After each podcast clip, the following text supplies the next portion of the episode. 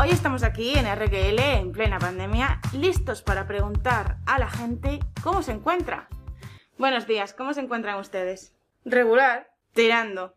Pues ahí vamos.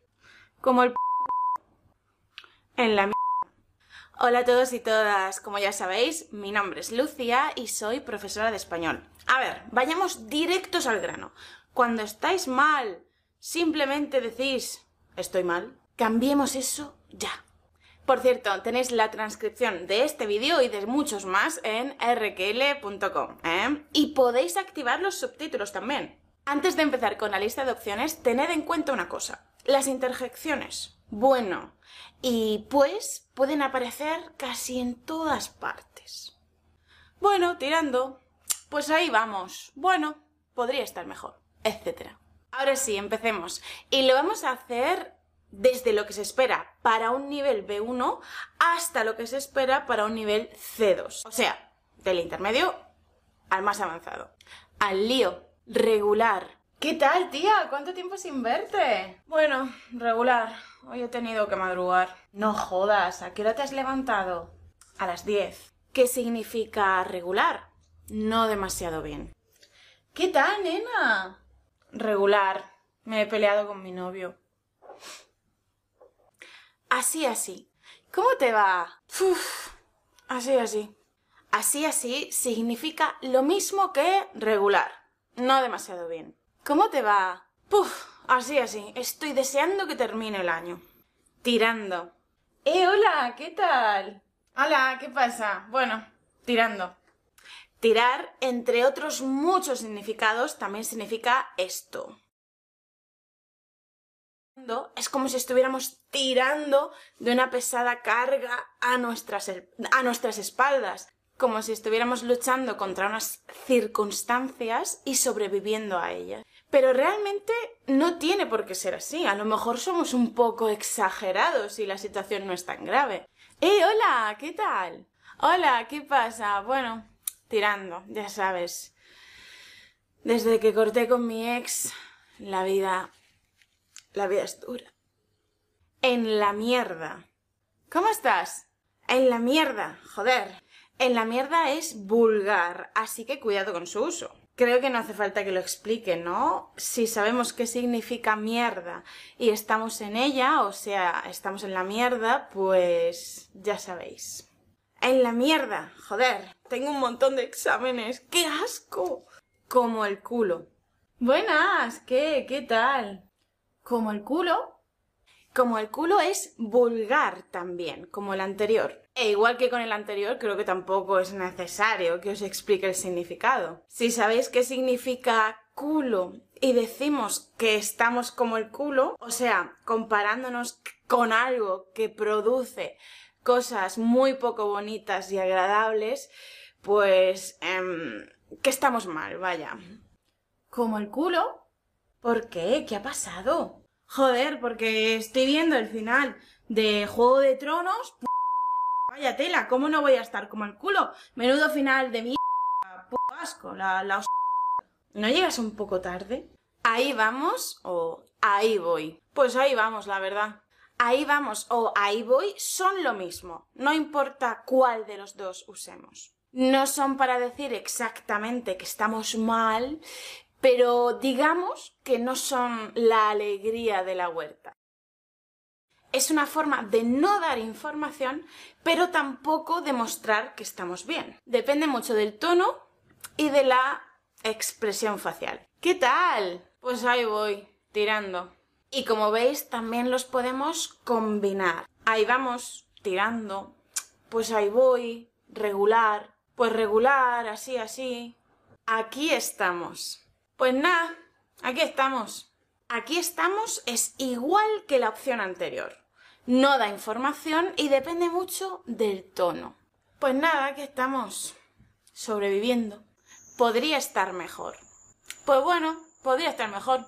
Podría estar mejor significa que no estamos muy bien porque podríamos estar mejor. Hay algo que debería cambiar. Las cosas no van demasiado bien. ¿Qué tal? ¿Cómo te va? Podría estar mejor, la verdad. ¿Para qué te voy a contar? ¿Para qué te voy a contar? Pues ya ves, me han robado el coche, me han despedido del trabajo y ahora mismo estoy que no me acuerdo de cómo volver a mi casa. ¿Para qué te voy a contar? Es otra forma de decir que estoy mal, pero que además tú ya sabes algo de lo que me pasa. Ya tienes una idea o quizá ya lo sabes todo. Así que esta frase significa, ¿ya lo sabes?